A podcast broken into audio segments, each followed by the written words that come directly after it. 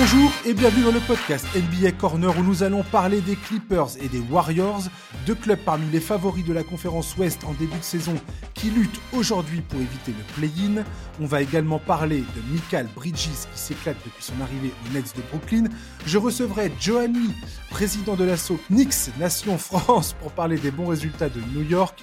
Mais tout de suite, c'est Chai Mamou de Rivers Magazine que j'ai le plaisir d'accueillir. Bonjour Chai. Salut, merci beaucoup pour l'invitation, ça fait plaisir, ça fait plaisir d'être avec toi aujourd'hui. Est-ce qu'on prononce ton prénom comme Che Alexander ou est-ce que c'est Shai Shai C'est tout, tout, simplement Shai, oui. contrairement, contrairement, à Shai Giljus Alexander. Euh, alors après, pour le fun, je, m'amuse à dire Shai quand je parle de lui aussi, histoire de m'identifier un peu, tu vois. Mais bon, c'est voilà, moi c'est Shai et lui c'est Shai, voilà. Eh, tu dois pas avoir souvent des, des, des, gens qui ont le même prénom que toi. Finalement. Non, mais non, je t'avoue que depuis de le voir, voir mon prénom en tendance Twitter euh, tous les jours de la semaine, euh, c'est c'est pas déplaisant, mais c'est ouais, je, je m'y attendais pas forcément. en tout cas, c'est la classe. c'est ça. C'est plutôt bien. On va faire un, on va commencer ce podcast avec un, rapide point sur l'actualité. Euh, je voulais parler un petit peu avec toi de deux trois trucs, notamment euh, Kevin, euh, Kevin, Durant qui s'est fait la cheville après trois matchs sous le maillot des Suns. Selon les dernières nouvelles, il pourrait manquer deux à trois semaines. L'optimisme est là parce que manifestement, il a fait ça pendant l'échauffement et il a terminé cet échauffement avant d'être euh, définitivement euh, écarté pour le match, donc ce qui devait être son premier match à domicile. Euh, à quel point c'est problématique pour toi quand même cette absence de 2-3 semaines, sachant que cette équipe avait déjà très peu de temps pour essayer de former ce collectif? Ouais, c'est ça. Bah, alors, je vais, commencer euh, bon, bah, par dire que c'est malheureux, euh, quel que soit le joueur qui se blesse, euh, surtout quand il y a un contexte d'attente comme ça, le public qui espérait le voir faire ses débuts, c'est forcément c'est malheureux. Ça, ressemble quand même plus à un truc de, de prévention et de précaution qu'autre chose, mais effectivement, c'est quand même problématique. je pense honnêtement que paradoxalement, ça changera pas tant de choses que ça. Euh, je, fais, je fais un peu partie des, des gens qui qui mettaient pas forcément Phoenix, même avec ce trade énorme euh, dans mm. les dans les contenders contenders qu'on s'entend avec la qualité de l'effectif évidemment que c'est une opportunité ils vont jouer le titre mais euh, comme tu disais il y a quand même il y avait déjà peu de temps pour pour créer une machine des réflexes et il y avait déjà peu de temps et là avec cette blessure là au final ah, il va jouer combien, combien de matchs euh, KD va jouer avec cette équipe-là? Peut-être 10 euh, euh, maximum s'il revient bien. Ouais, c'est ça. Je, voilà, je, trouvais que c'était déjà peu. Et, et là, avec ça, j'ai l'impression que bah, ça, ça repousse encore, ça, ça, ça fait qu'ils ont moins d'opportunités de, de, créer cette fameuse chose, alors que d'autres équipes à l'Ouest sont, sont, sont, plus prêtes. Quoi. Euh, il, il, est un peu, il est un peu poissard sur les blessures ces, ces dernières années et c'est un paramètre aussi à prendre en compte. Euh, est-ce qu'il peut revenir à être immédiatement monstrueux sur un, deux euh, ou trois matchs euh, tout de suite en playoff si toutefois la blessure s'étale un peu? Évidemment parce que c'est Kevin Durant. Est-ce qu'il peut enchaîner une campagne au long cours, là, à l'instant T, de manière sans, sans, que ça pose problème J'en doute. Par contre, si tu me dis que les Suns reviennent l'an prochain avec ce groupe-là, avec KD, et renforcés au niveau de la profondeur, avec tous les cadres en pleine forme, etc., là, c'est favori numéro un. Mais à l'heure actuelle, là, cette blessure, elle, ne change pas fondamentalement les choses parce qu'il y avait déjà un challenge à relever euh, avant ça. C'est très intéressant ce que tu dis parce qu'effectivement, c'est assez rare finalement dans l'histoire de la NBA euh, qu'un transfert comme ça en pleine saison porte ses fruits immédiatement en playoff, surtout quand c'est un joueur de l'envergure de, Kevin Durant qui change profondément l'effectif. Hein parce qu'il y a énormément de joueurs qui sont partis euh, à Brooklyn dans l'échange. Donc c'est quand même très compliqué. Euh, l'état de santé de KD et de, de Chris Paul, hein, qui est, c'est toujours problématique. Aujourd'hui, on, on, sait que leur capacité à éviter les blessures, bah, c'est un peu compliqué. Et là, là, tu leur demanderais euh, à l'attaque des playoffs de passer quatre séries de playoffs euh, sachant que du premier jusqu'en finale NBA, l'engagement physique serait absolument total et, euh, et, probablement très coûteux pour, euh, pour leur physique. Donc, euh, c'est vrai que j'ai du mal effectivement à voir Phoenix aujourd'hui euh, aller au bout, même si sur le papier, c'est assez magnifique. Quoi. Bah, c'est pour ça que déjà avant cette blessure, bah, les, les, matchs qu'il a disputés jusque-là, bah, c'est Kevin Durant, c'est sans doute la superstar la plus adaptable à, n'importe quelle équipe et n'importe quelle situation. Il a un profil tellement, voilà, c'est un joueur absolument fantastique. Mais il y avait quand même déjà ce besoin, comme on a dit, de trouver des automatismes. De, il, y a, des problèmes qui sont nés de ce trade aussi, hein, le, fait d'avoir perdu des joueurs de la rotation qui était important. honnêtement, la profondeur de l'effectif, je la trouvais déjà problématique avec avec KD. parce qu'ils ont un, une sorte de big four, on va dire, si on considère que Chris Paul est à peu près à, à, plein, à pleine puissance. Et derrière, c'est quand même un petit peu léger. Donc il y avait déjà cette, euh, cette problématique-là. Et le fait qu'ils bah, doivent manquer plusieurs matchs, ça change pas le fait qu'ils seront compétitifs. Ils vont gagner des matchs. Hein. Devin Booker euh, bah, marche sur l'eau en ce moment. Euh, le reste de l'équipe fonctionne très correctement. donc ils vont gagner des matchs et se qualifier en position tout à fait raisonnable à mon avis. Mais bah, comme tu disais tout à l'heure, enchaîner les victoires, réussir à, à, passer plusieurs séries de playoffs contre des équipes qui, à mes yeux, se connaissent mieux, ont déjà une identité plus et une alchimie plus affirmée, euh, bah, ça, ça, fait que ce sera, ce sera très compliqué et encore plus compliqué que ce, que, ce à quoi je m'attendais. Ce qui ne change rien au fait qu'ils seront favoris l'an prochain si, euh, s'ils font les ajustements nécessaires et qu'ils ont le même, euh, le même noyau.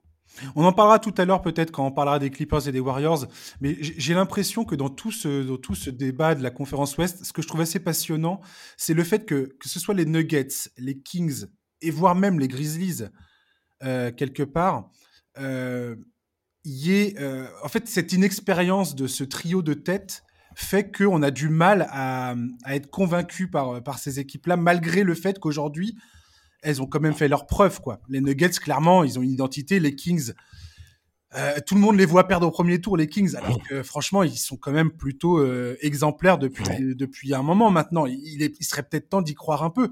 Mais tant qu'on n'a pas vu les playoffs, je comprends pourquoi on continue de douter. Moi, je suis fan de Jokic, je suis fan des Nuggets. Ouais.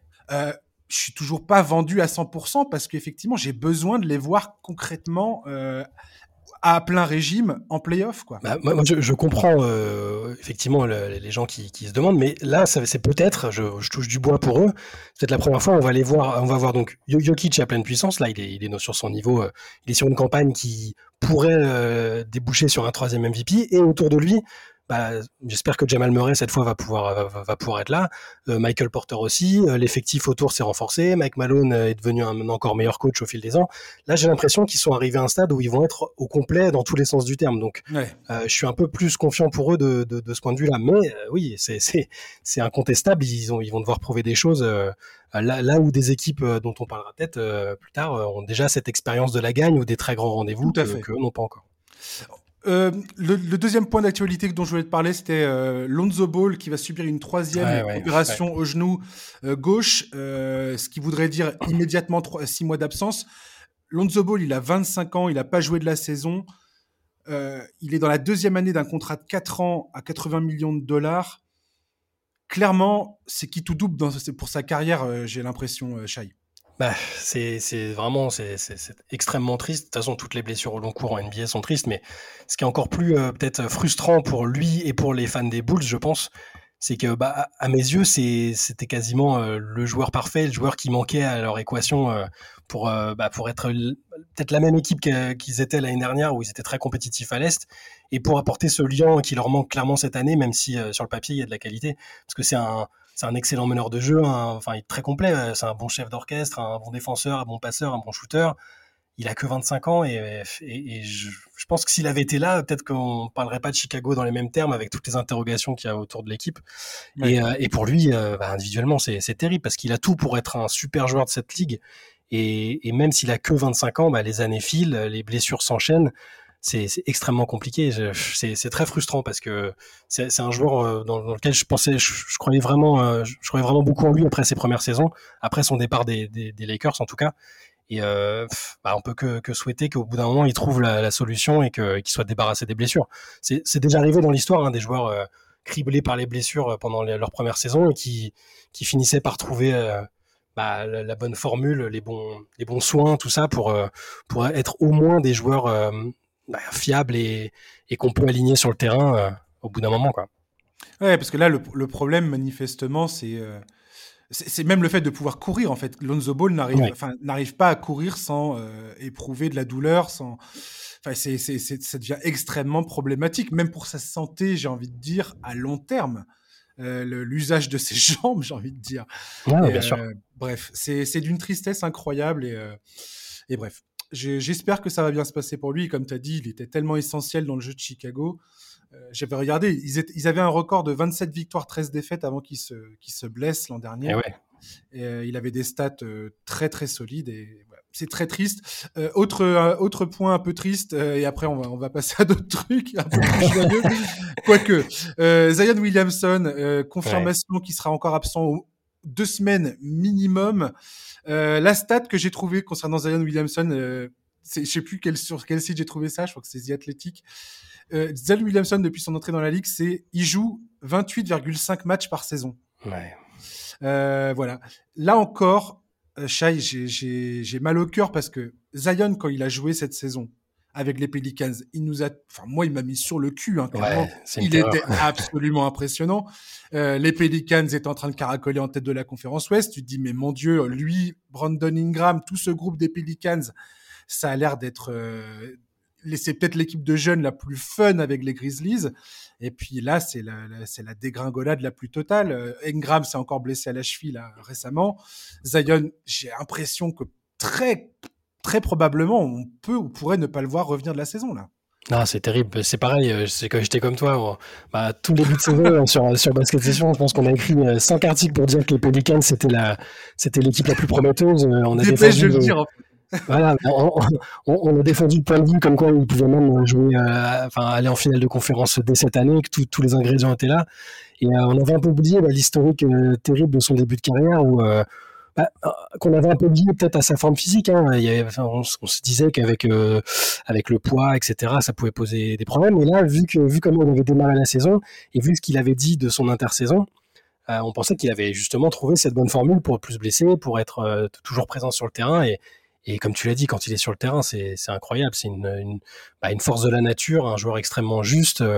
Euh, il y, a tout, tout, tout, qui va. Et quand il est pas là, malheureusement, c'est un peu plus compliqué. Euh, en plus des blessures euh, d'Ingram et autour d'autres joueurs qui, qui, font que bah là, il s'accroche, mais c'est compliqué.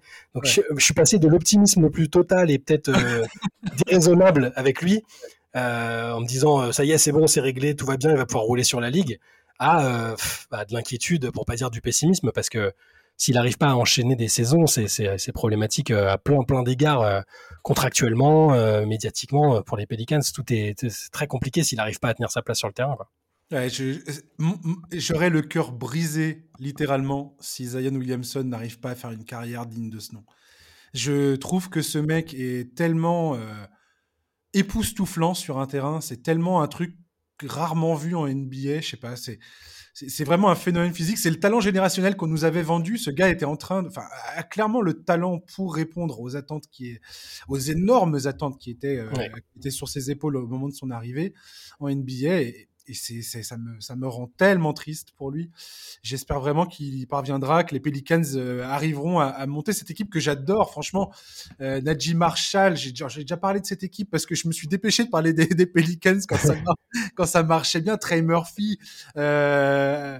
Ouais, mais Alvarado et compagnie, c'est, tout, ce, voilà. tout ce groupe, et me, me, me, je le trouve absolument génial. Leur premier tour face à Phoenix l'an dernier, je l'ai trouvé J'étais sur tous les matchs, j'étais à fond pour les Pelicans. euh, voilà. Bref. Euh, on va faire une petite pause. On va, je vais, je vais parler avec Johanny de Nix Nation France. On va parler un petit peu de la saison de New York et, et on se retrouvera après chez. Avec plaisir.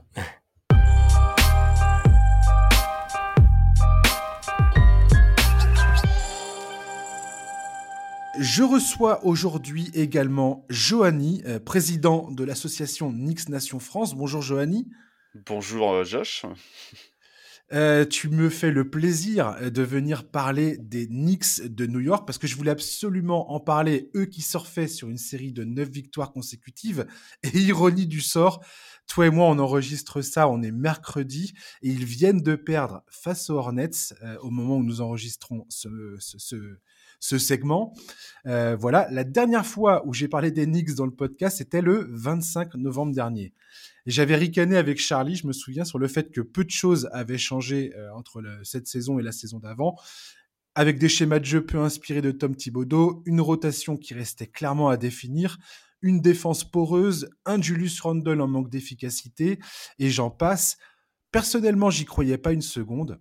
Et voilà que depuis début décembre, New York se présente comme une des meilleures équipes de la ligue. C'est pas du tout du chiquet. on commence à avoir un sérieux échantillon euh, derrière nous. Ils sont quatrième en net rating depuis le 1er décembre, huitième défense de la NBA, cinquième attaque de la ligue.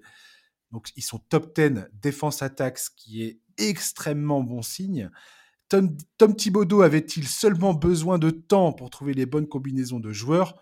Une chose est sûre, selon moi, c'est que depuis le 1er décembre, Jalen Brunson s'est clairement imposé comme le patron de, cette équipe sur le terrain.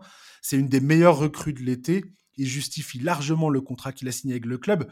Là, quand tu vois le contrat aujourd'hui euh, de Jalen Brunson, c'est clairement un des meilleurs contrats de toute la NBA. Il est également un des favoris pour le titre de Most Improved Player, meilleure progression. Autour de lui, Thibodeau a réussi à bâtir un collectif où chaque joueur semble enfin avoir trouvé son rôle. Julius Randle, on a l'impression qu'il retouche un peu son niveau de 2021. RJ Barrett, énormément critiqué, il continue de progresser malgré, tout. La défense proposée par Mitchell Robinson change totalement la dimension de cette équipe sur le terrain. Et même offensivement, il est très très utile. Emmanuel Quickley est dans la course du meilleur sixième homme de l'année et son énergie est, clairement communicative. L'arrivée de Josh Hart en février a été une bénédiction et dans le vestiaire et sur le terrain. Johanny, j'aimerais avoir ton sentiment global sur cette saison des Knicks pour commencer. Ah bah c'est une très bonne saison d'Enix, euh, malgré euh, les prévisions qui n'étaient pas forcément très optimistes, euh, comme souvent lorsqu'on parle de New York. Mais oui, comme tu l'as dit, il y a des éléments, des pièces qui se mettent en place, et puis une certaine forme de continuité. Il y a Tom Thibodeau, le coach, qui est souvent décrié par rapport à sa méthode, par rapport à son style, par rapport à, à, son body language. Là aussi, on parle souvent de body language. Tom Thibodeau, c'est pas le coach le plus le plus sexy de la ligue, on va dire en, en termes d'approche. Mais, euh, mais finalement, sur cette méthode qui est dure, qui, qui, qui fait des sacrifices aussi, parce qu'il y a des joueurs qui ont été mis sur la touche et dans l'hexagone, on en a beaucoup parlé. Euh, ben, c'est une méthode qui a marché finalement. C'est une méthode euh, qui, qui demande, qui demande de, la solidarité au niveau de l'équipe, des efforts, et le travail paye parce que effectivement là, on sort d'une belle série de victoires, neuf victoires, et puis pas n'importe lesquelles, des victoires face à des concurrents plutôt costauds. Hein. Il y, y, avait des Boston Celtics chez eux. Euh, il y avait du Brooklyn Nets, même s'il y a eu quelques ajustements d'effectifs ces derniers temps. Euh, non, non, euh, c'est une équipe qui, fonctionne bien et qui, comme tu l'as dit, bah, s'appuie sur une défense, s'appuie sur une défense et puis de bonnes individualités et un Jalen Brunson bah, qui, change la donne sur, la saison. Un meneur, ça change tout dans une équipe de, dans une équipe de basket, hein, ça c'est sûr. Oui, clairement. Alors, est-ce que, est-ce que on peut s'en tenir à ça pour expliquer l'embellie du côté d'Enix depuis quelques, depuis plusieurs semaines? Donc maintenant, ça, ça, dure et c'est, comme je disais tout à l'heure, c'est plutôt très bon signe pour l'Enix parce que ça veut dire qu'une fois en playoff, là, il y a, vraiment une, une structure qui a l'air extrêmement solide, bien bâtie. Euh, a clairement trouvé, on va dire, sa rotation et ses schémas euh, pour, euh, pour faire gagner cette équipe. On a l'impression que les rôles sont, enfin, quand je vois Julius Randle aujourd'hui, j'ai l'impression qu'il est beaucoup moins dans le forcing qu'il, comme, il a pu, il a pu être, ce qui était, euh, de mon point de vue, assez, assez agaçant. Enfin, j'ai toujours détesté le voir tête baissée, essayer de forcer les choses plutôt que de, s'en remettre un peu plus au collectif. Là, il n'y a plus du tout ce genre de problème, du moins beaucoup, beaucoup moins qu'auparavant. Comment t'expliques changement, ce changement de dynamique? Est-ce que c'est juste une question de personnel ou est-ce que c'est des, des, décisions de, de Thibaudot? Comment tu vois ça, toi? Ah, il y a plusieurs choses, il y a plusieurs facteurs. Effectivement, Julius Randle, euh, tu, tu, l'as évoqué, il est revenu en bien meilleure forme sur le début de la saison. Euh, la saison précédente, euh, voilà, est-ce que la nouvelle paternité lui avait joué des tours? Est-ce qu'il était moins, moins en, forme physique? Il faut croire. c'est un joueur qui joue beaucoup de matchs, qui joue beaucoup de minutes et qui, est, qui est très fort, qui a vraiment une capacité physique importante. Et on retrouve encore par séquence hein, euh, ces passages où il veut jouer le mismatch, où il veut jouer la force, et, c'est un joueur mmh. qui est difficile à tenir. Donc il, joue sur sa force. Euh, il y a d'autres joueurs dans la ligue en mode bourrin qui ont réussi euh, par le passé. Il calque un petit peu son jeu là-dessus, mais surtout il a retrouvé une adresse à trois points qui a été moquée hein, lors du, All-Star Weekend parce qu'on s'est dit tiens qu'est-ce qu'il fait là? C'est pas un shooter à trois points. C'est pas un shooter de concours, ça c'est certain, ça s'est vu. Euh, il a il a répondu euh, à l'appel d'un forfait, mais mais voilà autrement en match, non, c'est vraiment un joueur qui arrive justement à retrouver son niveau d'adresse qui était le sien lorsque il finit la saison en MIP. Il est double All-Star, c'est pas pas volé. Euh, et puis on a un Jalen Bronson qui, joue à un niveau All-Star cette saison, clairement. Euh, est-ce qu'il sera MIP Il y a de la concurrence, ça pour les, awards de fin de saison, on verra. Sûr. Mais euh, c'est un All-Star, c'est un All-Star dans notre cœur, nous les supporters des Knicks, clairement. et, et, dans le niveau de jeu qu'il a montré, il est joueur du mois sur le mois de février c'est pas rien.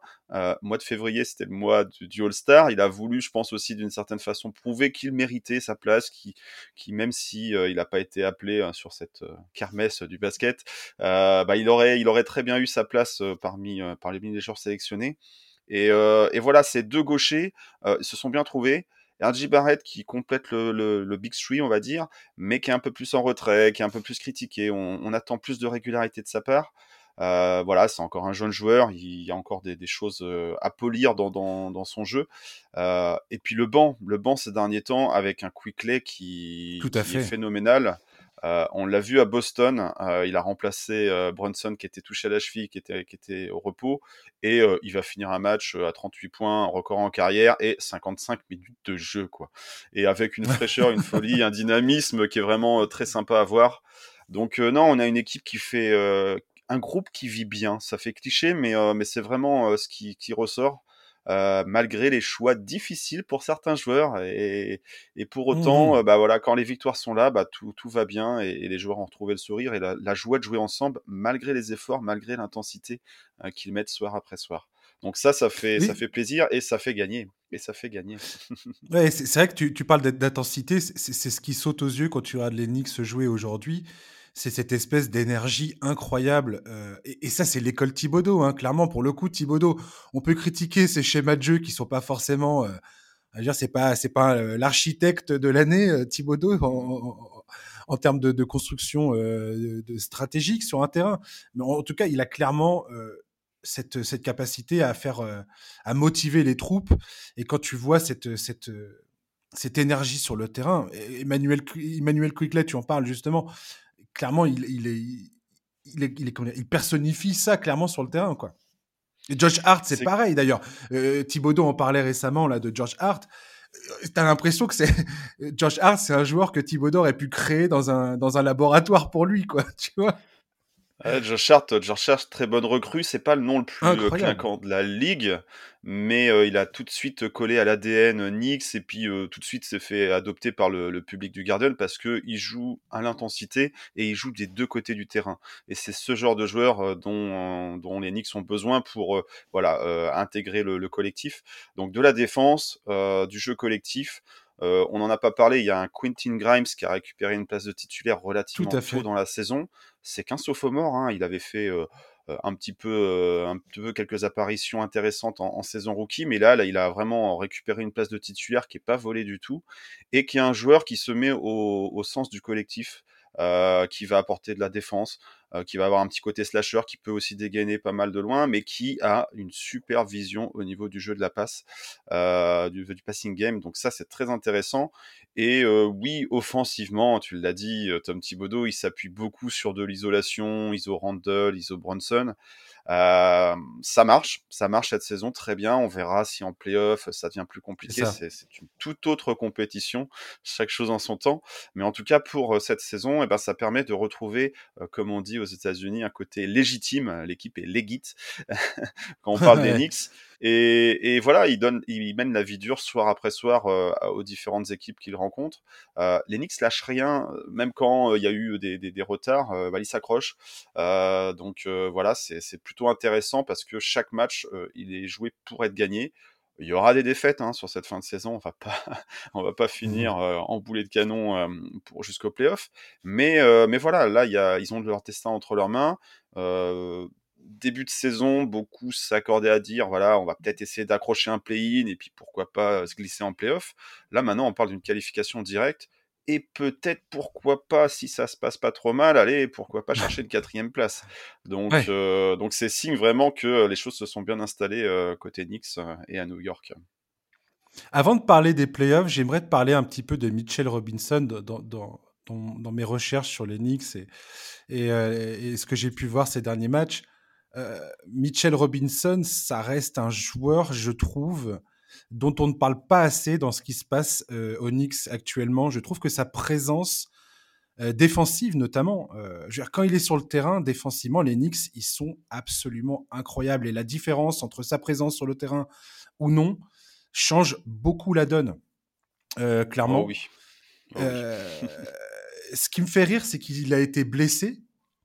Il est resté pendant plusieurs semaines, donc à pas pouvoir, pas pouvoir jouer il s'est entraîné, il, s'est bâti une condition physique absolument incroyable. Et il a dit récemment que ça l'aide beaucoup aujourd'hui, à, bah, notamment à jouer le Thibodeau style, à savoir beaucoup de minutes. Euh, tout ça pour dire que sa défense apporte notamment des possibilités de contre-attaque. À quel point, toi, tu, vois Mitchell Robinson? Est-ce que tu comprends pourquoi Mitchell Robinson est-ce que tu comprends. Est-ce que tu vois, toi aussi, bien évidemment, Mitchell Robinson comme un élément indispensable aujourd'hui? Et pourquoi on n'en parle pas tant que ça de, de ce gars-là? Je comprends pas. Ah, on n'en parle pas. Euh, ouais, si on en parle un peu au niveau du, du cercle des, des, fans d'Enix, mais, euh, mais effectivement, euh, c'est un joueur qui a été prolongé. Hein, ça aussi, il faut qu'on le rementionne vis-à-vis de, de, de, cette saison. Euh, il était en mmh contrat rookie. C'était un joueur qui avait été drafté au second tour, hein, qui avait qui avait pas fait la fac, qui avait pas fait la NCA. Donc, euh, on sait déjà que pour les pivots, il y a toujours un temps pour arriver à maturité. Euh, ça, euh, ça c'est pas, c'est valable pour Mitchell Robinson, mais comme tout un tas de pivots dans la ligue, c'est un poste qui demande des années d'expérience avant d'arriver vraiment à la plénitude de, son potentiel. Et là, quand on a en plus un joueur qui a sauté la case NCA, bon, on partait de loin en termes d'apprentissage basket.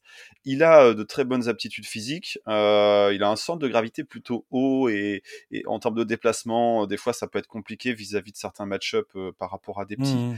mais euh, il a une très bonne combativité au rebond et cette année au rebond offensif, voilà, il, récupère énormément de ballons en seconde chance, donc ça c'est tant mieux.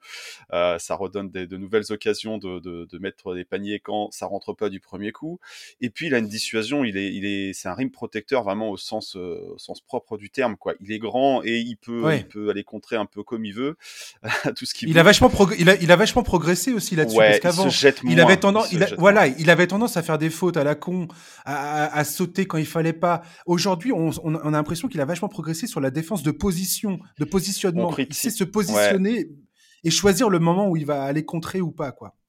C'est ça, il saute un peu moins euh, au premier, à la première feinte et c'est ce qui lui veut jouer des tours euh, sur ses premières saisons parce qu'il prenait énormément de fautes et très vite et ça le sortait euh, bah, de son rythme de match et ça le sortait de ses minutes de jeu. Donc là, il gère nettement mieux ses fautes. On parle plus vraiment de problème de fautes quand on parle de Mitchell Robinson. Et oui, il y a eu un passage où voilà, il a été blessé, il a loupé quelques semaines là, juste avant le All-Star break. c'est Jericho Sims, un, jeune intérieur qui a, qui a pris le relais. Mmh on va dire poste pour poste. Euh, mais voilà, c'est pareil, on est sur un jeune pivot qui a, qui a, qui a besoin encore d'années pour, pour s'aguerrir, qui a un profil un peu similaire dans le sens où il est athlétique, mais à la fois qui peut lui défendre plus facilement sur des, sur des petits joueurs. Euh, non, Mitchell Robinson, c'est un élément indispensable pour euh, la solidité euh, de, ce starting five. On n'a pas forcément besoin d'avoir que des joueurs qui sont en capacité de scorer. Mitchell Robinson, il va scorer sur alley-oop, sur, sur un rebond offensif, donc il va prendre plutôt les miettes et il va pas être si souvent servi par ses coéquipiers.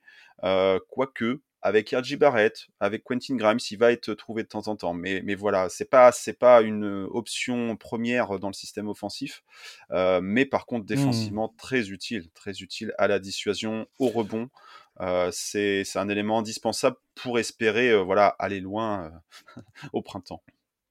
je crois que dans le, ratio de rebond offensif, il est deuxième de la NBA, Mitchell Robinson, il, me semble. Il faudrait que je vérifie ça, mais en tout cas, il est, il est tout en haut du, tout en haut du panier et euh, il fait partie des, des, rebondeurs offensifs élites de, de la ligue. Et, c'est vrai que tu, fais bien le souligner. Moi, ce qui me surprend le plus avec l'Enix aujourd'hui, c'est leur qualité offensive. En fait, je pensais pas qu'avec euh, avec ce, cet effectif, ils arriveraient à se hisser à ce point euh, dans le haut du classement, dans des meilleures attaques de la NBA. C'est pour moi le, le truc le plus surprenant de, toute cette histoire. Clairement, je m'attendais absolument pas à ça et j'ai aucun problème pour le dire. Je suis très surpris et tant mieux pour les fans d'Enix. Pour terminer, euh, je voulais savoir, concrètement, pour les playoffs, comment, en tant que fan, tu abordes euh, cette histoire? Parce que on l'a bien vu en 2021, c'était tout feu tout flamme, et puis ça s'est complètement craché dès le premier tour face à Atlanta. Euh, j'ai l'impression que ça va être un peu différent quand même cette fois. Est-ce que tu es optimiste ou pas? Ouais, bah, du coup, oui, effectivement, ça va être une, euh, une post-season qu'on attend différent. Euh, bien sûr, on n'a pas envie d'une série qui est vite expédiée en 4-1 et puis puis voilà, la fête est finie, on remballe de on remballe les cotillons et tout.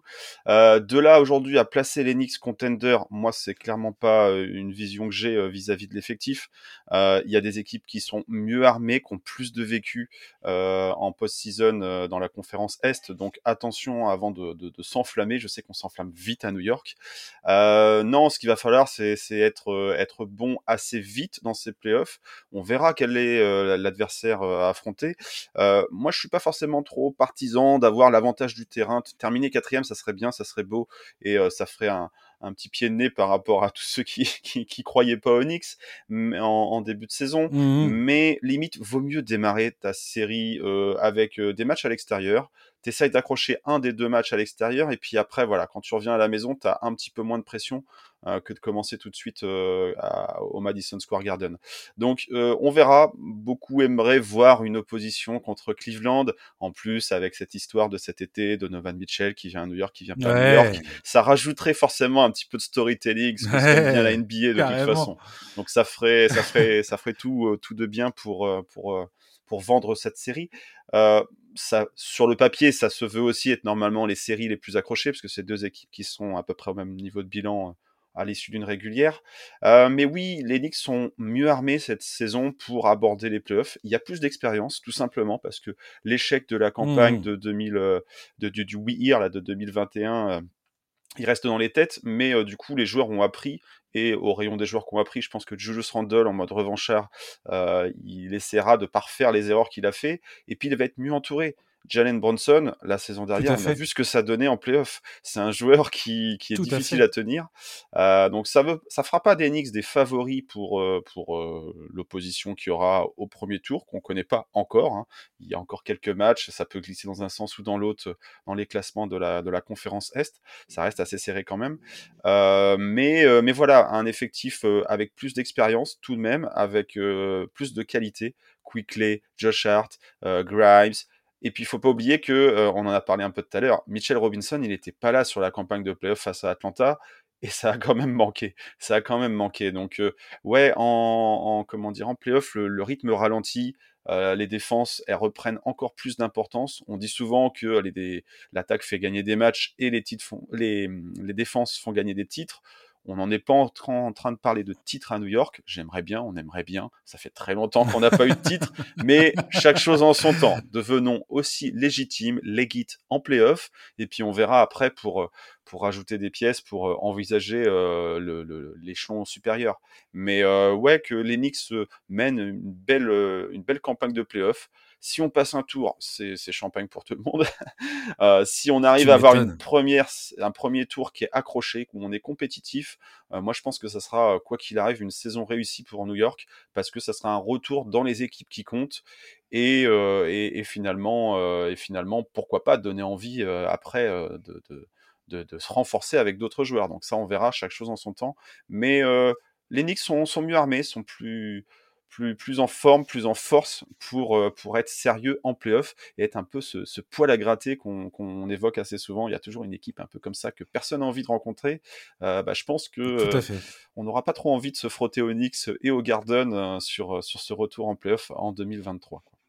Yes, merci beaucoup Johanny d'avoir euh, été disponible pour, euh, pour, pour parler d'Enix. Et puis bah, j'espère pour toi que tout ce que tu viens de dire se, se concrétisera. Merci pour l'invitation et puis bah, bonne continuation et puis bonne écoute au podcast pour euh, tous les auditeurs. Yes, merci. À bientôt Johanny. ciao. ciao.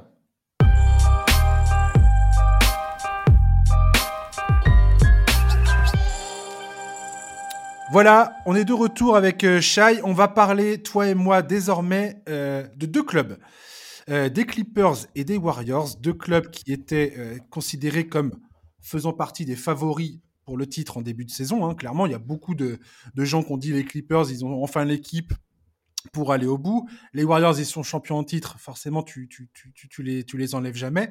On va commencer par les Clippers, si tu veux bien. Ouais, bien sûr. Euh, voilà, les Clippers qui aujourd'hui sont en train d'essayer d'éviter le play-in à l'heure où nous parlons. Depuis le All-Star Break, l'équipe a enchaîné cinq défaites consécutives. Elles étaient, ces cinq défaites étaient assez différentes les unes des autres. Il y en a qui étaient plus problématiques que d'autres. Euh, ils ont remporté leurs deux derniers matchs, dont une victoire in extremis face aux Grizzlies en sous-effectif. Ouais. Euh, défensivement, cette équipe des Clippers est juste atroce, atroce alors qu'il est. C'est la 26e défense de la NBA depuis le All-Star Game. Alors l'échantillon est très très faible, mais Tyron Lue euh, clairement fait face à de nombreux problèmes qui paraissent tous ô combien compliqués à résoudre. La défense ne fonctionne pas en l'état. Euh, même si face aux Grizzlies, il faut le souligner, hein, il, Tyron Lue nous a sorti un small ball. Elle, il était complètement bizarre ce match. Ouais, ils, clair. se, pre- ils se prennent 50 points au troisième carton, je crois. Oui. Ils autorisent euh, moins de 20 points au quatrième carton et ils finissent par gagner ce match. Non, c'est une équipe tellement difficile. C'est une équipe tellement difficile à, analyser et à, comprendre en fait, parce que là, pour revenir sur les, difficultés dont tu parlais, il y avait déjà effectivement ces, problèmes que, tu as évoqués, et, et c'est pour ça que j'étais dans, l'incompréhension quand ils ont quand ils ont signé Westbrook, parce que c'était un autre aménagement, a un autre problème à, ajouter à l'effectif, à résoudre, parce que ça, amène bien des complexités euh, dans tout ce système-là. Euh, je, je- moi, je, je vais commencer par être un positif parce que c'est pas vraiment un tenant de ma pensée sur les Clippers, mais Ouais. euh, il y a- je pense qu'il y a un scénario où les Clippers sont totalement différents en playoff de ce qu'ils montrent euh, là en saison régulière. Euh, C'est-à-dire une équipe inconstante euh, dont on a du mal à définir le style, le plafond, les limites, tout ce que tu veux. Et dans ce scénario, bah, Kawhi et Paul George prennent pas deux jours off un peu quand ça les arrange Ouais. et sont les two-way players phénoménaux qu'on connaît et qui sont, je pense, encore capables d'être sur une série de playoffs. Et là, auquel cas, bah, si tu dois affronter cette équipe-là dès le premier tour, euh, bah, tu, tu maudis un peu le sort parce que euh, parce que c'est quand même ça peut être très fort. Euh, mais même dans ce scénario optimiste-là, et avec ce qu'on voit depuis le All-Star Break et même avant, honnêtement, j'ai zéro garantie que la machine va, va bien tourner ou en tout cas suffisamment bien pour, pour aller au bout presque. Quoi. Et c'est un peu ça le souci parce que euh, vu la manière dont s'est construite l'équipe et les ambitions qu'elle affiche depuis le début du bah, ce fameux coup double avec Kawhi et PG, euh, bah, tout autre résultat qu'une finale de conf euh, ou même des finales NBA, c'est direct une déception. Donc Compl- complètement. Et, et- et comme je te dis, enfin, comme je dit, défensivement, ça va pas du tout. Offensivement, c'est un, c'est un peu mieux. Ils, sont plutôt solides. Et je, veux bien croire. Enfin, quand t'as Kawhi et, et- et Paul George, t'as plutôt intérêt de montrer un bon visage offensivement. Mais l'arrivée de Westbrook fait que les Clippers, qui étaient une des équipes euh, au top niveau en termes de limitation des balles perdues, bah, aujourd'hui, euh, elles, elles perdent des ballons dans tous les sens. Ce qui fait que, euh, que ça crée des contre-attaques pour les, pour les équipes adverses ça noie complètement euh, le- leur, leur, leur schéma défensif. Alors, c'est pas une critique euh, personnelle en- envers Westbrook, c'est c'est juste un constat quelque part. C'est un joueur qui a toujours perdu beaucoup de ballons, euh, qui a un jeu, euh, voilà, qui est un peu, un, un peu trop fougueux parfois. Euh, là, ils viennent de récupérer Zubac, qui va peut-être aider un petit peu le, la, la- la défense, parce que c'est un, c'est un, un- un défenseur, notamment à l'intérieur, plutôt solide. Mhm. mais, mais là, quand je- si je suis Tyron Lue, je me dis, mais, euh, mais le, le nombre de combinaisons qu'il va devoir essayer de trouver pour faire en sorte que ça fonctionne, sa décision de mettre Westbrook dans le 5, je t'avouerai, m'a totalement pris de court, quoi. ouais. Faire venir Westbrook, c'est une chose. Se dire, tiens, on rajoute ce- ce- ce- cette corde à notre arc, je le comprends, je le conçois, pourquoi pas. Mais le balancer immédiatement dans le 5 majeur, et même le- lui donner autant de minutes que ce qu'il joue ac- actuellement, c'est ça. Ouais. je- euh, ça, je t'avoue que je comprends pas et je sais pas. On- On n'a aucune certitude, mais en playoff, je sais pas si c'est, ça risque pas de les noyer quelque part. Si, mais bah, je veux pas faire le penseur marginal et dire que je crois que Westbrook est une recrue fantastique, euh, parce que c'est pas le cas à mes yeux, mais, mais c'est ouais. surtout euh, indépendamment de lui, euh, qui, est- qui est pas. Euh, genre lui, c'est un, c'est un pro, il, il fait ce qu'il ce qu'il est encore capable de faire euh, après tous les échecs qu'il a subis dans le jeu actuel, qui est un peu moins adapté à ses qualités, tout ça. Euh, mais en fait, c'est juste que c'est déjà pas ce dont ils avaient le plus besoin, à mon avis. Ça fit pas en fait. Ça Voilà. fit tout simplement pas. Pour moi, ils avaient plus besoin d'un. euh, bon, ils ont, ils ont, euh, ils, ont résolu quelques soucis. Ils ont, ils ont, ils sont fait un peu de profondeur avec des scoreurs, etc. Les Gordon, euh, le, le genre Denver, de ça y est, donc j'ai déjà oublié le nom, Bones Island, voilà. Ouais. Euh, donc ça, ok, c'est des petits ajustements qui étaient, qui, qui- qui étaient intéressants, mais pour moi, ils avaient besoin peut-être d'un d'un meneur plus chef d'orchestre, je sais pas, à la Mike Conley, quelque chose comme ça, expérimenté, plus que d'un joueur comme Westbrook qui, comme tu le dis, bah, a, même ses défauts, ses qualités et ses défauts qui sont malheureusement plus importants aujourd'hui qu'à une époque. Et, et, donc, je suis d'accord avec, avec, toi, c'est pas Westbrook n'est pas le problème de l'équipe, c'est juste que l'équipe tournait bien, avait euh, une forme de, de, formule qui fonctionnait et ça a un peu déstabilisé et obligé Tyronn à, à trouver encore d'autres formules en fin de saison régulière, alors que tu n'es pas encore qualifié directement pour les playoffs. C'est très compliqué. J'ai pas compris le timing non plus et, et ça. Moi, je pense qu'il y a un, de toute façon, il y a un problème de, gestion et de culture dans cette équipe, euh, tout simplement depuis quelques années. Et c'est, ça, se voit avec ces, ces, ces moves-là qui sont incompréhensibles.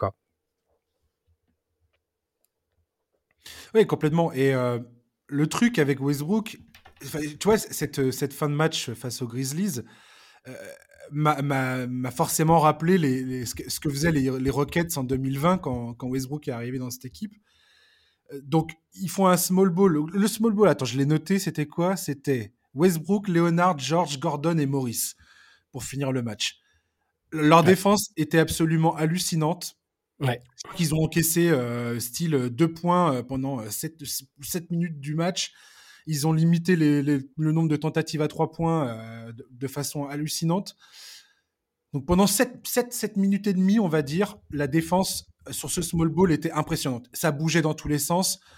Ils arrivaient à, générer des, des, pertes de balles il faisait des prises à deux sur, le, sur Jaren Jackson au poste ou sur Xavier Tillman au poste dès qu'ils essayaient de profiter de l'avantage de taille.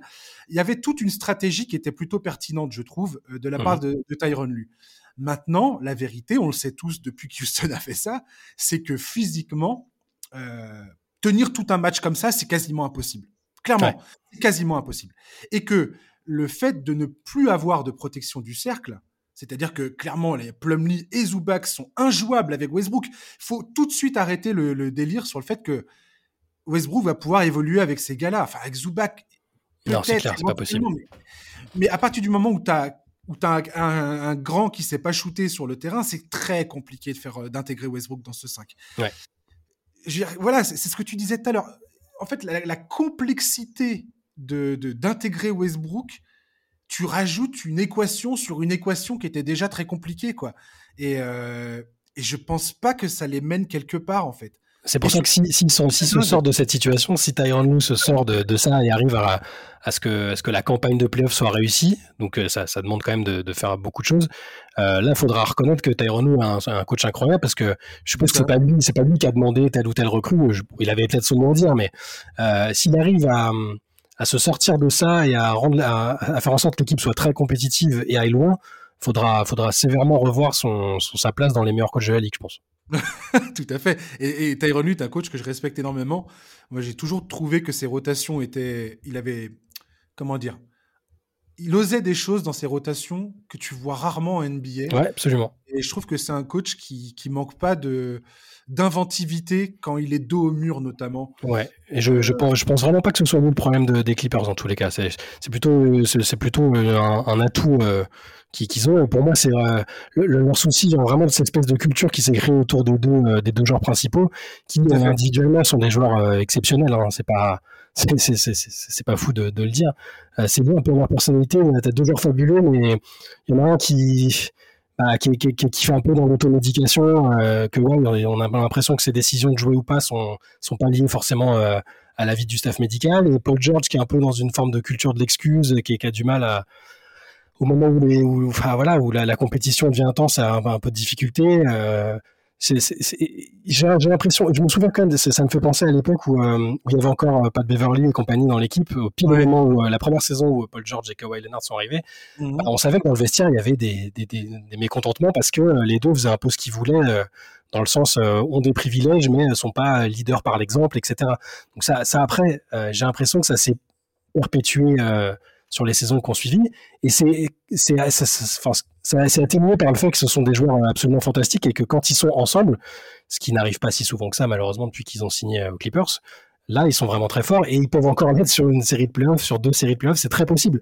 Mais je, je, suis très, je suis vraiment pas optimiste euh, pour que ça arrive parce que euh, il y a une sorte de, schéma qui se répète avec eux et, ça, ouais, je trouve que ça, ça, laisse pas penser que ça va se régler comme ça du jour au lendemain, surtout avec toutes les complexités qu'on a évoquées juste avant. Je dirais presque la même chose que pour ce qu'on a dit pour KD et Chris Paul, à savoir que pareil, Leonard et Paul George, les voir euh, rester sains de corps pendant quatre séries de playoffs jusqu'au titre, Aujourd'hui, ça me paraît excessivement difficile d'envisager ça. C'est clair, c'est clair. Rien que ça, en fait. Euh, et, et, là, les Clippers. Donc, j'ai regardé le classement. Ils sont actuellement cinquième. Ils sont à moins d'un match de se retrouver dans le play-in. Ils sont tous, tous, tout ce corps mou du, play-off à l'ouest, c'est n'importe quoi. Ils, sont, ils, sont, à moins d'un match de se retrouver au play-in. Ils sont à seulement deux matchs d'être totalement hors des play-offs. Tu te rends compte Non, c'est fou. Hallucinant. Et attends, le, le, le, le, calendrier qui suit, c'est New York euh, le 11 mars. Euh, le 7, dans la nuit du 15 au 16, ils vont jouer contre Golden State. Et je te raconte pas ce match. Ah la, pression, ultime que ça va être. C'est clair. Après, Orlando, Portland, deux fois Oklahoma, les Pelicans, Chicago, Memphis, Memphis, Pelicans encore, les Lakers, les Blazers et ils terminent par Phoenix le calendrier est, pas du tout sympa. il, est, il est chaud, mais j'ai l'impression, pour, pour euh, peut-être euh, rester pour être un petit peu optimiste après avoir été euh, sceptique, je, je, pense que, je pense quand même que si, si, si, les deux sont là et qu'autour, bah, les, les, joueurs, notamment les nouveaux arrivants, bah, arrive à faire le job, je, je, je pense, je pense qu'ils vont aller directement en playoff et que ça posera pas de problème. Mais effectivement, le classement, il est, il est alarmant. Le seul truc qui, qui, qui, qui m'inquiète un peu, c'est euh, d'avoir vu l'autre jour, euh, bah, comme je te disais tout à l'heure, que Young a annoncé euh, devant la presse, euh, direct après la, fin du dernier match, ah bah tiens, bah, je jouerai pas le match demain. Et Paul George en a foulé dire, bah, je verrai au réveil demain matin si, si je suis dispo pour le match suivant. Enfin, ça me semble, ça, me semble invraisemblable en fait. Je, mais s'ils si, sont là tous les deux fiables à 100% sans rater de match, je n'ai pas trop d'inquiétude pour eux sur la qualif. Au-delà, par contre, ça va être compliqué. Oui.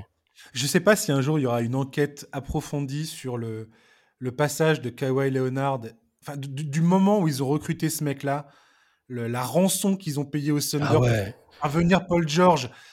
Je veux dire, on est face à un des, un des cas de, de transfert, de, de, signature de free agent, de, de construction d'équipe les plus fascinants de ces dernières années. Ah, le, trade, il est incroyable. Enfin, le trade, euh, quand, quand, on le regardera a posteriori, euh, même aujourd'hui, il est intéressant à analyser. Hein, mais euh, c'est un, un, un, petit braquage parce qu'il savait que les Clippers étaient dans l'urgence, que il avait probablement, très probablement exigé que, que, Paul George vienne, et lui, spécifiquement. Donc, bah, Sam Presti s'est régalé et, et, il a demandé de plus en plus d'assets.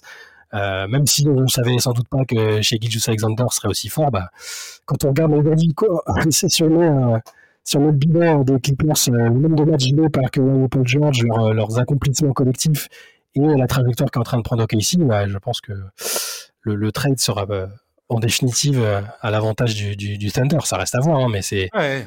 un trade assez fascinant. Ouais. Parce qu'on pourra dire ce qu'on veut euh, concernant les Lakers et leur, leur, transfert d'Anthony Davis avec les Pelicans, mais mine de rien, ils ont rempli le contrat, ils ont gagné un, titre. Ils ont gagné un titre. Ça, on pourra jamais leur, leur, enlever. Oui, un titre dans la bulle, tout ça, tout ce qu'on veut. Dans les livres d'histoire, euh, euh, potentiellement, on n'en parlera plus vraiment. Uh-huh. voilà, ils ont au moins gagné un titre. Et d'ailleurs, je me suis demandé, ça, ça sera un sujet pour un autre podcast, mais je me suis posé la question de savoir en fait, sur les derniers, euh, les derniers titres remportés sur les, dire les 15 dernières années, combien de clubs ont monté une équipe de toutes pièces et ont réussi à s'imposer? Il y en a, mais c'est souvent dans la difficulté. Si tu regardes le hit de LeBron James, Wade et Chris Bosh, sur quatre ans ensemble, ils ont, ils ont gagné deux fois le titre. Et, on parle de LeBron James, qui est le meilleur joueur de, sa génération et le meilleur joueur potentiellement de l'histoire de la NBA. Quoi. Non, non, mais ça marche, ça marche très rarement et on, le voit de plus en plus en fait. Hein. C'est, je, pense que là, ce, ce qu'ont fait les Clippers en démarrant de zéro, euh, d'autres équipes qui ont ajouté euh, les assets comme ça en chamboulant tout, enfin, c'est de plus en plus compliqué pour que ça fonctionne. C'est du travail de, de, longue haleine. Et d'un côté, c'est presque rassurant sur le, la valeur du, du, travail à long terme et de la construction euh, patiente et intelligente. Euh, moi, c'est c'est pas un modèle de construction d'équipe que j'apprécie forcément, euh, euh, que, que, ce soit ce que font ce qu'ont fait les Lakers ou ce qu'ont pu faire les Clippers. Forcément, c'est ou les Nets à un moment, même si même si au final ils avaient plutôt bien bossé avant de faire venir Kyrie et KD, mais ouais, c'est je, suis d'accord, c'est pas un modèle qui me semble le plus le, le, plus amené à, à, à, garantir du succès. Ouais, ça, ça, serait intéressant. Je vais, je vais me pencher sur cette question. J'en ferai un podcast sur euh, toutes ces, toutes ces, tous les derniers champions et voir qui avait un socle euh, construit, comme les Warriors dont on va parler tout de suite, euh, et qui a réussi à, à, monter un truc de A à Z quasiment, et, euh, et, et, et, pour finalement décrocher le titre, quoi. J'ai hâte de voir ça. Mm. Je, vais, je, je ferai ça pour un autre podcast, promis, chers auditeurs. On va parler des Warriors, euh, qui sont un petit peu dans la même situation que les Clippers, hein, dans cette espèce de course pour ne pas participer au play-in. Euh, S'il ne faut jamais sous-estimer le corps d'un champion, euh, certes, euh, les Warriors, eux, sont en train de lutter contre un flot continu de blessures et un manque évident de constance dans l'effort depuis le début de saison. Pour moi, il y a deux façons de voir la chose. Tu as le verre à moitié plein, le verre à moitié vide. La moitié vide, c'est Stephen Curry qui ne parvient pas à se relancer après un début de saison de haute volée. Je rappelle que jusqu'à la mi-décembre, il tournait à plus de, en, termes d'adresse, à 50, 40, 90, à plus de 30 points par match. Merci, au revoir. Gary Payton, The Third, ne revient pas ou mal. Andrew Wiggins, qui est euh, tenu à l'écart par ses problèmes familiaux, on espère que ça se résoudra pour lui, euh, est, écarté des terrains et puis bah, ne, ne revient pas non plus et à la tête ailleurs. Euh, mauvaise énergie entre Draymond et Jordan Poole qui refait surface au pire moment, c'est-à-dire à l'attaque des playoffs. On peut dire aussi le verre à moitié plein. Une équipe qui presse le bouton on, Curry qui retrouve des couleurs juste avant les playoffs, Kel Thompson qui continue sur sa lancée et qui plante plus de 4 tirs à 3 points par match, Draymond qui rentre en mode playoff et qui pilote l'attaque et la défense d'une main de maître comme il sait le faire et qu'il a déjà prouvé, Wiggins et Payton en mode pitbull défensivement, les joueurs qui ont pris des responsabilités sur le banc, je pense notamment à DiVincenzo, Jamie Green, euh, qui portent leurs fruits, Kominga aussi qui a, pas mal glané des minutes euh, et qui, a été plutôt efficace ces derniers temps. Personnellement, après une décennie à suivre cette équipe des Warriors, je suis incapable de me dire que c'est impossible pour eux de ne pas aller au bout, même si statistiquement on sait que si tu es cinquième par exemple de la, conférence, ça va être très très compliqué. Il va falloir sortir un exploit à la Houston Rockets 95 euh, et ça arrive jamais quasiment dans, dans NBA. Ouais. Euh, c'est ça. Et, par rapport à ce qu'on disait tout à l'heure, est-ce que les Warriors, c'est l'équipe, est-ce qu'ils sont l'équipe qu'ils sont? C'est-à-dire euh, ce que leur classement nous dit qu'ils sont, à savoir une équipe qui n'arrive pas à trouver son rythme et qui, qui, est en galère et qui de toute façon se fera plumer par une équipe euh, qui, elle, est beaucoup plus certaine de ses, de ses forces, ou est-ce que c'est, ça reste un monstre, euh, un géant endormi qui, euh, s'ils parviennent en playoff, à entrer en playoff avec un effectif à peu près au complet comme il faut, peuvent absolument détruire tout le monde bah, J'essaye de garder en tête euh, la citation de Tomjanovic que tu as cité tout à l'heure sur le cœur du champion. ouais. Depuis, j'essaie vraiment de garder ça euh, ces dernières semaines parce que euh, j'essaie de me dire qu'ils sont champions en titre, qu'ils ont une, une, culture de la gagne et du vivre ensemble qui est, qui est établie, qui a fait ses preuves. Ouais. Euh, ils viennent de récupérer euh, l'assassin qui est Stephen Curry. Wiggins, c'est qu'un élément clé, pas encore là. Bah, je pense qu'il va finir par revenir aussi. Hein, correctement, mais mais je sais pas, je j'arrive pas j'arrive pas à retrouver la vibe de l'équipe que bah, que j'ai pourtant mise championne dans mes ouais. pronos début de saison, hein, mais euh, c'était avant que Draymond Green euh, ait cet incident avec Jordan Poole, que qu'il y ait une atmosphère pesante tout au long de la saison, euh, même indépendamment de cette affaire-là, qui est déjà révélatrice. Euh, j'ai du mal, je, je trouve que ouais, l'atmosphère est, est, est compliqué. Je retrouve pas non plus cette espèce d'appétit et de faim de prouver, voilà, de prouver qu'il qu faut aller gagner, qu'il faut donner tort aux sceptiques. Et pourtant, comme tu le dis, il y a des choses euh, très positives ou en tout cas encourageantes. Curry qui revient bien, euh, Draymond Green, même si là euh, ces derniers jours on parle que de l'embrouille avec Dylan Brooks, etc. Sur le jeu, on, on, retrouve vraiment, euh, je trouve le Draymond un peu général de défense et pilote de l'équipe. Je le trouve bon. Euh, Clay retrouve sa force de frappe offensive. Les, Kumunga a fait de belles choses aussi. Ils ont bien fait de s'accrocher à lui, je pense. Euh, mais c'est juste que ouais, je sens pas cette même fin et ce, cette fin d'aller gagner et de donner temps aux sceptiques, tu vois. Ouais, et c'est exactement ça. J'ai l'impression qu'il y a une fatigue émotionnelle ouais. qui, euh, je, tu vois, je, je sais pas si tu as déjà ressenti ça dans, dans, dans, depuis que tu es fan NBA, mais on dit toujours que c'est toujours compliqué de remettre le couvert, d'aller gagner ce deuxième titre parce que émotionnellement, après, tu vois, l'an dernier, euh, les Warriors, ils ont quand même, ils sont allés chercher un nouveau, un, un quatrième titre avec ce trio là, Green, euh, euh, Thompson, Curry. On peut mettre aussi Guadala dans le tas, tiens, ouais. qu'à faire. Euh, ils ont prouvé qu'ils pouvaient gagner sans Kevin Durant. Euh, Curry a définitivement assis à son autorité en tant qu'un des tout meilleurs joueurs de l'histoire de la ligue. Il y a eu plein de choses émotionnellement. Il y a eu cette, il y avait cette faim, il y avait cet appétit comme dont, tu parles. Et là, cette année, on sent que c'est que c'est beaucoup plus compliqué, que ce soit pour les joueurs, que ce soit pour Steve Kerr. Euh, on a l'impression que tout le monde est un peu éreinté euh, psychologiquement et que bah, ça va être compliqué. Et j'arrive pas, j'arrive, j'arrive ni à les rayer de l'histoire et j'arrive pas non plus à me dire ah c'est bon, j'ai ultra confiance en eux quoi. C'est ça, mais c'est impossible de les rayer de toute façon parce que euh, ils ont un profil même, juste ne serait-ce que le profil de jeu et les, et les, atouts pour, pour jouer contre différents types d'équipes. Euh, bah, rien que ça, ça fait que tu, tu, tu peux pas, il n'y a aucune équipe qui arrivera en confiance contre eux en fait. Donc euh, rien que ça, c'est bon. Mais, mais par contre, il y a beaucoup de, il y a beaucoup de conditionnels parce que euh, si Curry a un petit pépin physique, si euh, Draymond dépoules là ces derniers jours, bon, euh, pendant le match, ouais, ça a un peu, ça a un peu ressurgi, l'espèce de petite animosité avec l'intrigue euh, des contrats et compagnie. Bon, c'est ça. Euh, il y, y, a beaucoup de conditionnels quand même. Si Wiggins, parce que Wiggins c'est un, vraiment un élément ultra déterminant sur les dernières finales. S'il est pas là, je sais pas s'ils sont champions honnêtement. Il faut que lui revienne, revienne et revienne bien. que Draymond reste à un niveau global et défensif de, de cet acabit-là. Il y a plein de choses. Que Clay aussi reste à ce niveau-là. J'ai l'impression qu'il y a beaucoup de, beaucoup de si et, j'ai moins d'interrogations chez d'autres équipes, euh, même à l'ouest en fait. À l'est, c'est presque une évidence et à l'ouest, même à l'ouest, il y a des équipes qui me paraissent plus sûres de leur, de leur force. quoi. C'est ça qui est terrible en fait dans cette conférence ouest, c'est que les, les usual suspects qu'on avait l'habitude de, mettre en haut de la liste. Euh, voilà, les, typiquement, bah, les Clippers en font partie, euh, mmh quoi qu'on en dise. Les Warriors, euh, Phoenix d'une autre mesure. Mais en fait, ces équipes-là, elles sont quasiment illisibles, puisque l'échantillon de deux au complet n'existe quasiment pas ou très peu.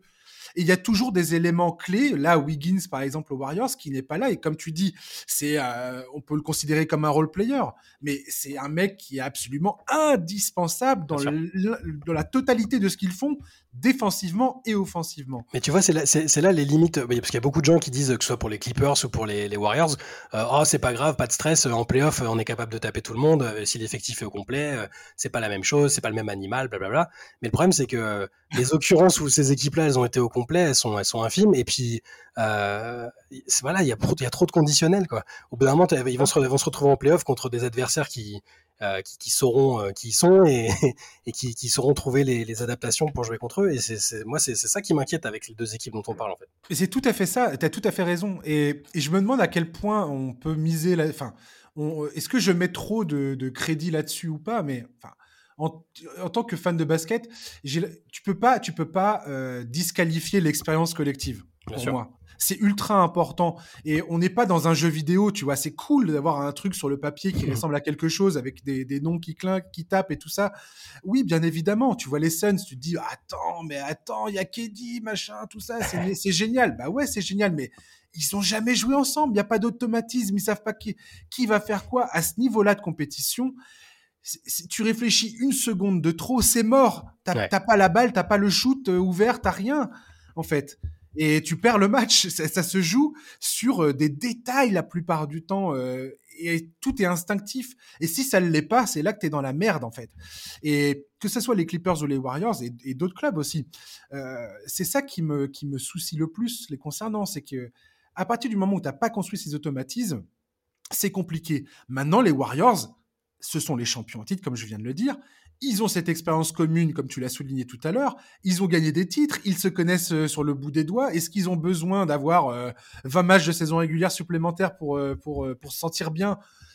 C'est là où, pour moi, il y a une zone d'incertitude, de, en fait. Je ne sais pas à quel point les Warriors ont besoin d'avoir cette de finir la saison ensemble avant d'entamer les playoffs ou pas? Je, je sais pas. Je, pense que c'est pas alors c'est pas fondamental si tous les voyants sont sont pas au vert pile au moment de la fin de la saison régulière, mais si alors peut-être que pour le premier tour ça pourrait aller selon l'adversaire, ça faudra voir, mais euh, moi c'est plutôt que je me pose la question s'ils auront euh, tous ces toutes ces sites, toutes les conditions seront remplies au moment où, euh, où, où ce sera une série très compliquée contre un adversaire bah, de, même niveau, euh, au moins de même niveau. C'est ça le problème. Parce que si, si pour moi, s'il y a un truc qui, qui, qui va pas, si euh, Curry est pas est un peu blessé, si Wiggins n'est pas là, s'il y a une seule, un seul de ces facteurs qui, qui, qui, qui est pas là, j'ai très peur pour eux en fait. Oui, Complètement, ouais. Et c'est là qu'on, il y a un autre truc absolument génial qu'on va qu'on va constater dans ces playoffs. Et franchement, les playoffs à l'Ouest vont être Ouais, c'est incroyable. dire l'histoire, enfin le, le, truc, le récit est absolument génialissime quoi. C'est-à-dire qu'on a, comme je te l'ai dit tout à l'heure, on a en tête de, en tête de, en tête de classement, on a les Nuggets, les Kings et les Grizzlies.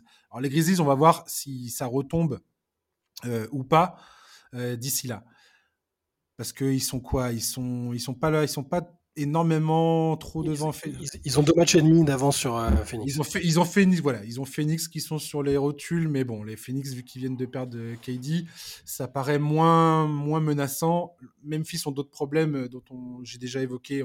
J'en reparlerai plus tard, éventuellement, mais bref.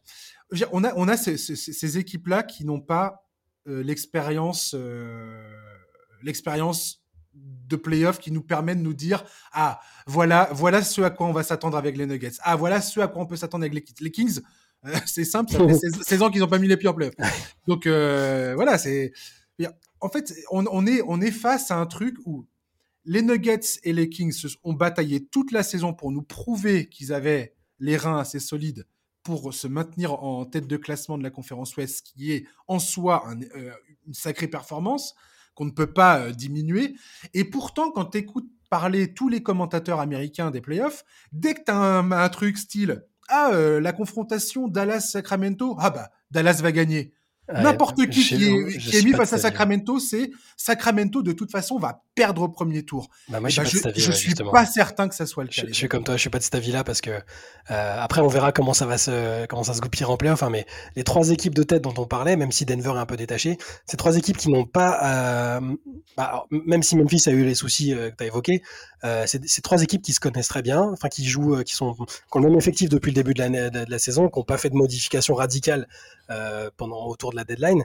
Là où les autres, euh, Phoenix, les Clippers et les Warriors, ont tous les trois eu leurs propres soucis et leur challenge à relever en interne et sur le plan du basket pour retrouver leur vrai niveau. Donc moi j'ai plus tendance, même s'il y a le facteur inexpérience dont on a parlé, euh, c'est une, inexpérience relative parce que Denver est quand même déjà allé loin en playoff avec euh, plusieurs des joueurs qui sont encore présents. Euh, Memphis a, retrouvé les playoffs l'année dernière. je, je, je, je, suis plutôt confiant pour ces équipes-là et j'ai des certitudes avec elles, là où j'en ai moins, paradoxalement, avec, avec les équipes, les, usual suspects, comme tu disais tout à l'heure. Et, et, tu parlais d'un Sacramento-Dallas. moi, je suis, alors, je suis extrêmement pessimiste pour Dallas euh, pour, pour plein de raisons. Euh, tout ce qui s'est passé autour de la deadline, pour moi, c'est quelque chose qui, qui fait qu'ils vont aller droit dans le mur. Et s'il y, a un Sacramento Dallas, euh, sur l'euphorie, le retour en playoff, l'avantage du terrain qui va être important pour Sacramento, parce que les gens le savent pas toujours, mais la fanbase des Kings, c'est une des plus brillantes et enthousiasmées de toute la, toute la ligue. Euh, je, je, je miserais pas contre les Kings au premier tour si c'est un adversaire comme Dallas, par exemple. Tu sais ce que je veux voir? Tu sais ce que je vais voir au premier tour? Tu veux voir Kings Lakers Exactement. C'est ça, comme tout le monde, comme tous ceux qui ont vécu les années 2000. Euh, Exactement. Et, la série euh, frustrante pour les Kings euh, avec cette équipe que tout le monde aimait. Voilà, ah la vache. Et l'ambiance, à Sacramento. Ah, avec le laser, ça va être. pendant les playoffs, mais je sais pas si on se rend bien compte du bordel que ça va être, mais c'est tellement génial cette histoire de Sacramento. Ouais, c'est la bonne histoire de la, saison. Et euh, ils, ils, ont pas, ils ont pas eu à faire des changements radicaux euh, autour de la deadline. Je, je, pense qu'ils vont, ils savent vraiment qui ils sont et, euh, et, et, ils seront pas du tout bons à prendre au premier tour.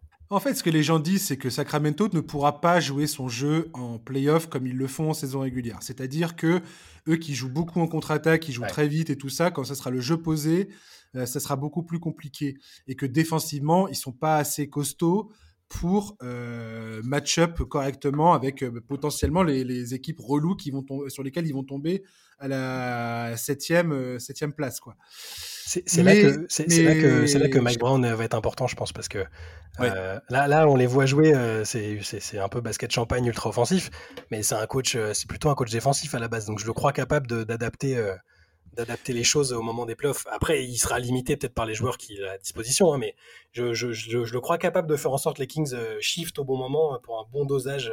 C'est peut-être être trop optimiste, hein, j'en conviens. Mais... En fait, on va voir ce qu'on voit d'habitude en playoffs, c'est-à-dire qu'on va peut-être voir des équipes qui vont euh, adopter des stratégies extrêmes vis-à-vis de Sacramento, style on vous prive totalement de la raquette et vous allez devoir nous planter du mi-distance ou du 3 points à, et on va, on va voir si vous êtes capable de les mettre en situation euh, euh, en, pleine pression.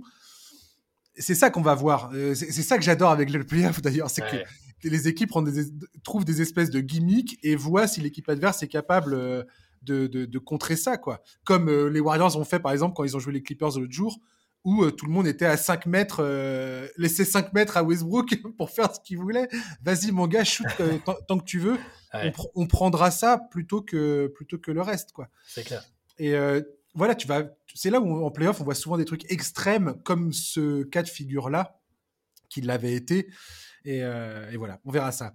On va terminer sur Michael Bridges à Brooklyn. C'est une autre belle histoire de cette fin de saison pour le coup, puisque voilà, le, on a parlé des trucs tristes en début de, en début de podcast avec euh, Lonzo et Zion. On va terminer sur une bonne note. Euh, Shay, qui a besoin de Kevin Durant quand tu as Michael Bridges? Hein? Qui, a besoin de ça? C'est vrai. Vas-y, Kevin Durant, mais casse-toi, putain On s'en fout eh, Le mec, le mec, en 11 matchs, il tourne à plus de 26 points, 5 rebonds, 3 passes, une interception, un contre. Euh, les pourcentages de réussite, c'est un truc de Mazo, c'est quasiment 53% au tir, 48 à 3 points, 92 en lancer franc. J'adore ce joueur. Ouais, non, il, se régale, mais euh, euh, c'est fou parce que au moment où c'est fait, où fait le trade, j'étais, j'étais plutôt, comment dire, j'ai pas compris le, fait que les, Nets soient pressés de, de, faire le trade entre guillemets ou acceptent de le faire maintenant. Euh, alors qu'il y avait le temps que KD était sous contrat, qu'ils auraient pu, euh, je pense, récupérer la même chose, voire plus encore euh, ailleurs. Je pense que KD a lourdement insisté. Très possible, mais il était sous contrat, ils n'étaient pas obligés d'exaucer de son, souhait. Ils l'ont fait et au final, bon, ce, sera peut-être un avantage pour eux par la suite. Hein. ils ont peut-être fait le bon timing. Mais oui, Michael Bridges, c'est formidable ce qu'il fait. Il te montre que parfois c'est une question d'opportunité aussi parce qu'il il était essentiel à Phoenix, ne hein, faut pas l'oublier. Mais, mais on le voyait surtout sur l'impact défensif.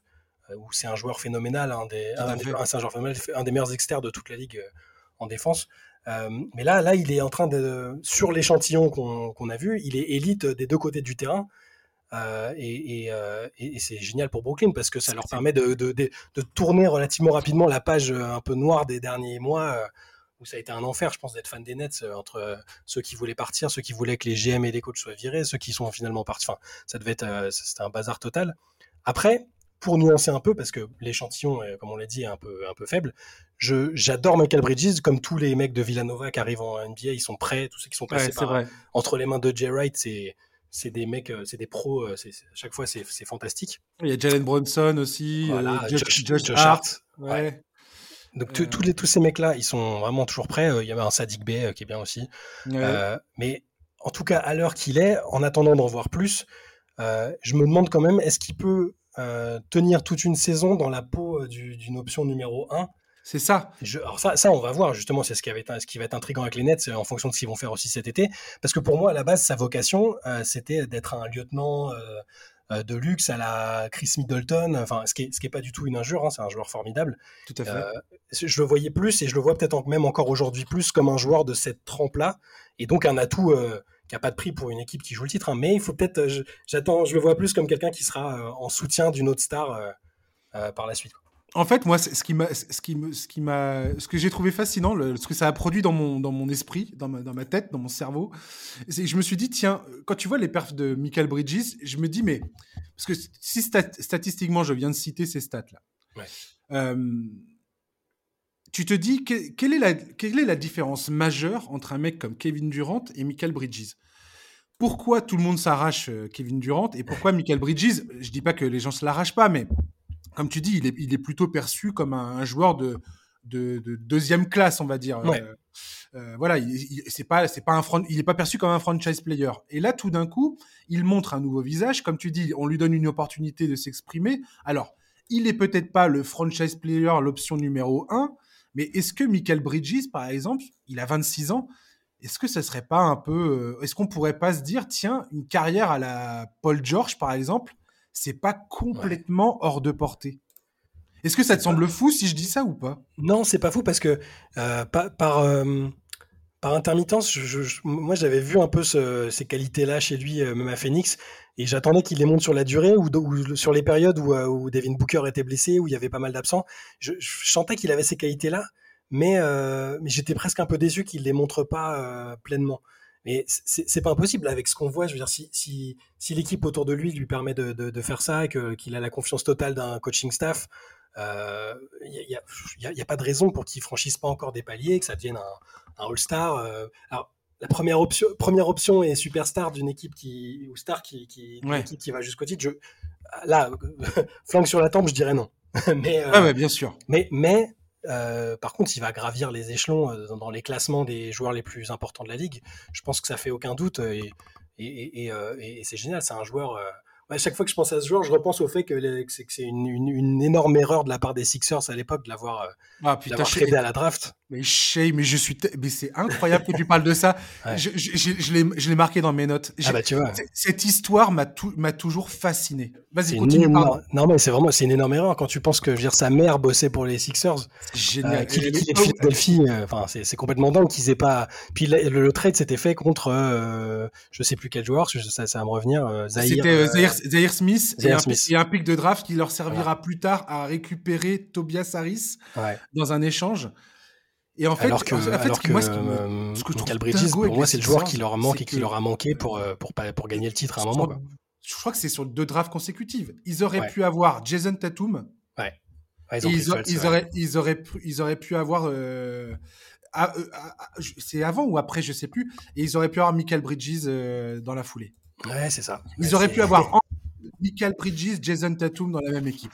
Ouais, c'est ça. Bah, parfois, ça se joue pas. Bon, parfois avec le recul, c'est toujours plus facile de, de, de dire, etc. Mais là, pour le coup, il y avait tellement de. C'est un local, le gars de Philadelphie. Sa mère bosse chez les Sixers. Ils, ils ont pu le voir pendant 3-4 ans à Villanova où, euh, où on sait que les mecs qui sortent de là, ils sont forts. Il, a, il avait le profil du, de joueur qui leur manquait exactement. Et euh, ils l'ont lourdé comme ça. Voilà. Et, le, et le pire, c'est qu'il est resté pendant plusieurs minutes à croire qu'il était euh, membre des Sixers. Lui et sa mère, ils tombent dans les bras, ils chialent et tout, ils sont là, ah c'est génial, c'est un rêve qui devient réalité. Et euh, 15 minutes après, je crois un truc comme ça, 20 minutes après, tu as Brett Brown qui était le coach à l'époque et qui servait aussi de, de, de general manager intérimaire euh, parce qu'il y avait la c'était la merde dans le front office des, des Sixers, la Calongelo, tout ça là, euh, qui leur annonce ah bah non, on vient de vous on vient de vous transférer, vous partez à Phoenix quoi. Ouais, c'est ça. Mais à chaque fois, je, je, pense souvent à ça. C'est dans les what if un peu récents. Euh, ah. Tu mets Bridges à Philadelphie, je pense que ça, ça peut faire quelque chose d'intéressant. Mais en tout cas, pour, ouais, pour, pour revenir au sujet, euh, bah, je, je, pense que euh, il faut, il, il peut, il, a pas à s'interdire quoi que ce soit en termes d'ambition et, et l'équipe peut être très sympa autour de lui et, et, et, tourner la page embarrassante des dernières années justement autour de, de ce mec-là. Ça, ça, pour moi, ça fait aucun doute. Ouais. Et en plus, ça a l'air d'être un mec absolument trop trop sympa quoi. Très très intéressant. Il était chez il était chez chez JJ Redick cette semaine, je crois. Oui, voilà. Et le mec, il est là à expliquer que ah ouais non mais attendez, euh, Kevin Durant, mais ils ont carrément bien fait de le faire et tout, je comprends. et après, il parle du fait que c'était un crève-cœur pour lui de, de, quitter Phoenix parce que il s'était vraiment installé pour lui. Là, il a encore trois ans de contrat à 23 millions. Le mec, c'est le meilleur contrat de la ligue, clairement aujourd'hui. Hein. Ouais, c'est clair. Euh, il explique euh, comment ça a été un crève-cœur de quitter la, la, ville où il avait euh, ses relations, il avait fait sa vie, il était bien, il avait une maison. Puis là, tout d'un coup, il dit j'arrive à Brooklyn, je suis censé trouver un logement qui va être deux fois moins grand pour euh, deux fois plus cher. Et euh, un peu il a un peu le seum, tu vois. C'est clair. Puis je l'ai trouvé, il était génial ce podcast. Ouais, il, est intéressant. Bah, de toute façon, la, plupart des, épisodes sont cool. Et, Carrément. et Bridges très intéressant, ouais. Yes. Et eh ben, merci beaucoup, Shade, de m'avoir accompagné sur ce podcast. C'était un plaisir. Bah, avec grand plaisir. Merci à toi. J'espère que tu reviendras à l'occasion. Avec plaisir. Et chers auditeurs, merci de nous avoir écoutés. On se retrouve la semaine prochaine pour un nouveau numéro du podcast NBA Corner. D'ici là, bonne soirée, très bon week-end et à la semaine prochaine. Bye bye.